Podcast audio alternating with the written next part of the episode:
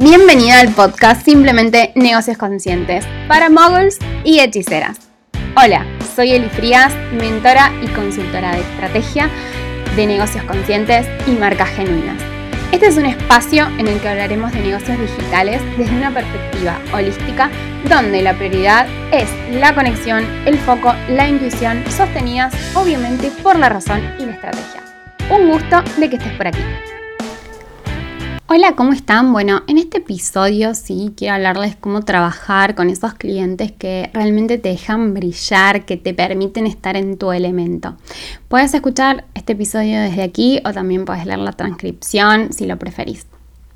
Seguramente, que creo que es el sueño de toda emprendedora, trabajar con clientes que eh, aman, clientes que valoran tu experiencia y que te permiten hacer mejor tu trabajo, ¿sí? Por eso es tan frustrante cuando pones todo el esfuerzo, te presentás y simplemente no ganás esos clientes que querés, ¿sí?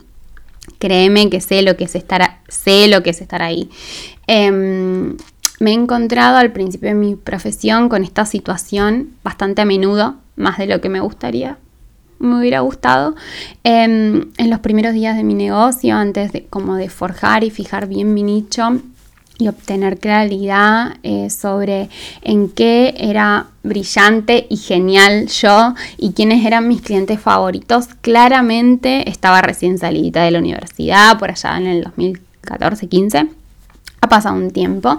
Eh, a menudo aceptaba trabajos que realmente no me elevaban, ¿sí? ni personal ni profesionalmente, y tampoco me permitían brillar en mis puntos fuertes porque eh, me ayudaban, pero que bueno, en definitiva me ayudaban a pagar las facturas, ¿no? Eh, las los necesitaba.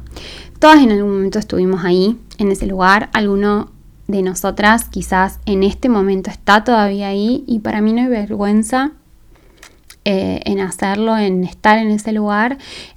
para mí lo que tenés que hacer uno tiene que hacer lo que tiene que hacer para que su negocio funcione, ¿sí?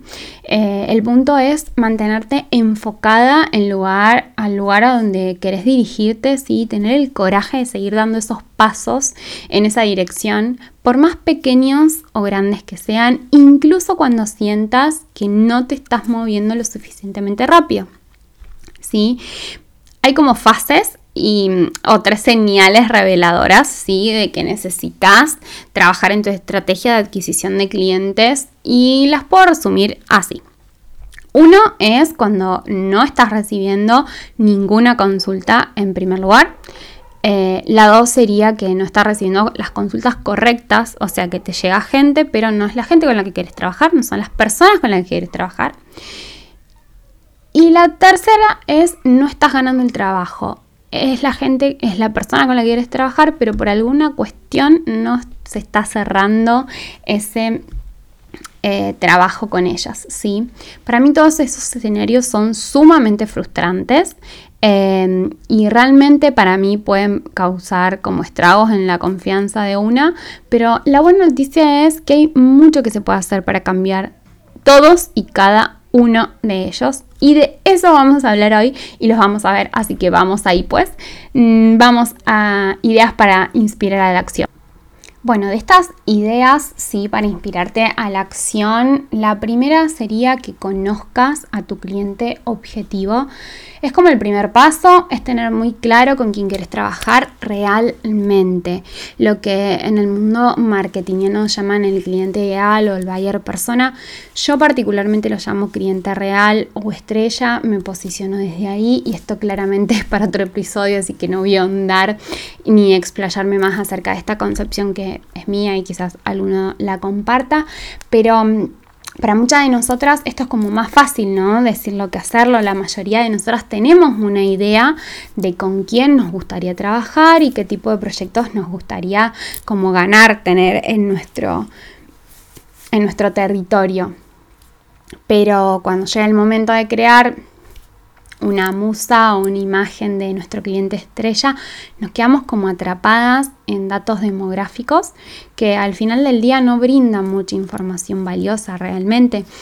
Para mí desarrollar una comprensión clara de quién es tu cliente real, eh, qué lo motiva a, trabajar con vos y cómo vos le vas a brindar valor, se vuelve infinitamente más fácil para mí conectarse y comunicarse con ellos. Porque ya sabes quiénes son y los conoces y porque los atraes, ¿no? Creo mucho en esto.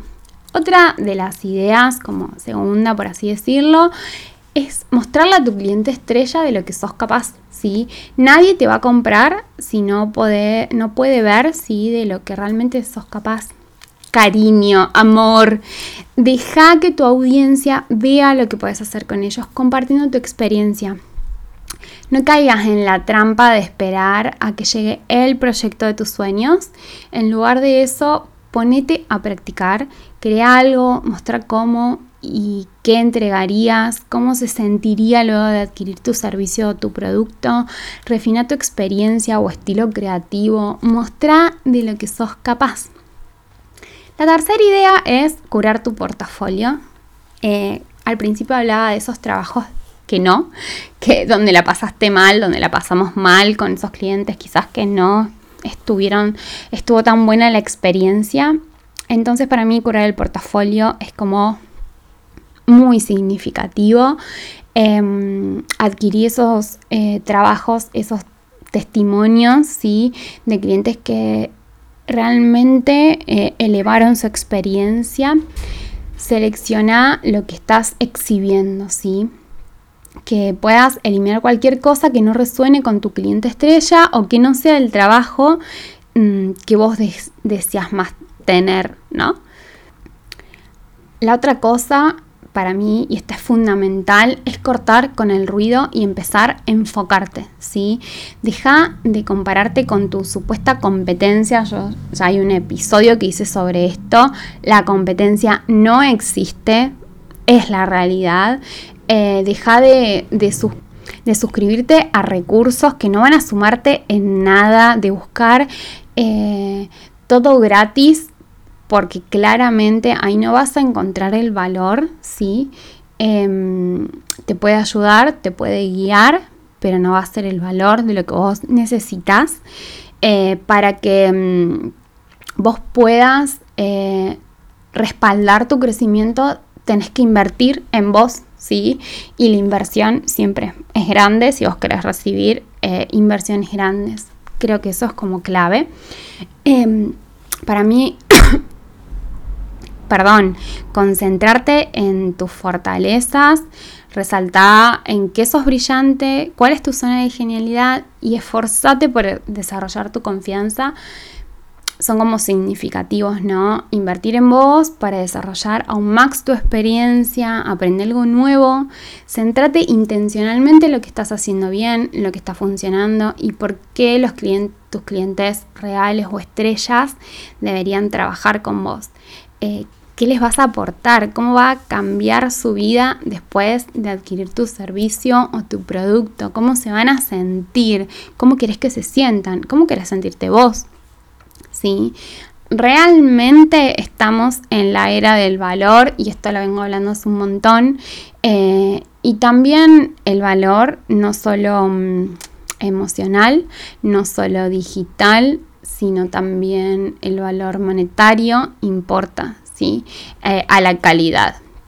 Para mí es un, todo que, que, tenemos que analizar y como independientes también tenemos que cobrar lo que valemos. Es como un lugar fantástico para desarrollar una comprensión profunda de quiénes son tus clientes adecuados, cómo puedes ayudarlos vos a expandir su negocio o mm, hacer crecerlos, ¿sí? la relación que necesitas construir con esa audiencia para estar eh, alineada y en el radar de esa persona adecuada, eh, cómo iniciar esa conversación con ellos y, en última instancia convertirlos en clientes. Y también, esto me parece muy particular, es una visión muy propia, eh, trabaja con clientes con los que realmente o en proyectos en los que realmente resuenes, porque si no te va a costar mucho sostenerlos, sobre todo si vos querés ver una transformación profunda, ¿sí? Bueno, esto fue el mini episodio de hoy. Espero que te haya gustado y servido mucho. Eh, no estaba planificado. en mi, en mi calendario y mi planificación mensual, pero me parecía mm, muy interesante hacerlo, me llegaron varias preguntas de esto, así que vamos por eso. Vamos por eso y, y a trabajar todo este conocimiento profundo de tu cliente y entregale todo. Recordá siempre que los humanos eh, al centro de todo esta, esta posición human-centric que tengo no es solo decir, sino es hacer realidad, eh, trabajar. Tiene que realmente ver la transformación de tu marca que le das con tu marca y así vas a conseguir esos clientes estrellas que estás buscando y que te están esperando. Están esperando que los encuentres. Te mando un abrazo gigante y muchas gracias por escuchar este episodio. Muchas gracias por escucharme. Puedes seguirme en mi Instagram, Eliana Frías, ¿ok? O puedes visitar mi web, elifrías.com. Nos vemos en el siguiente episodio.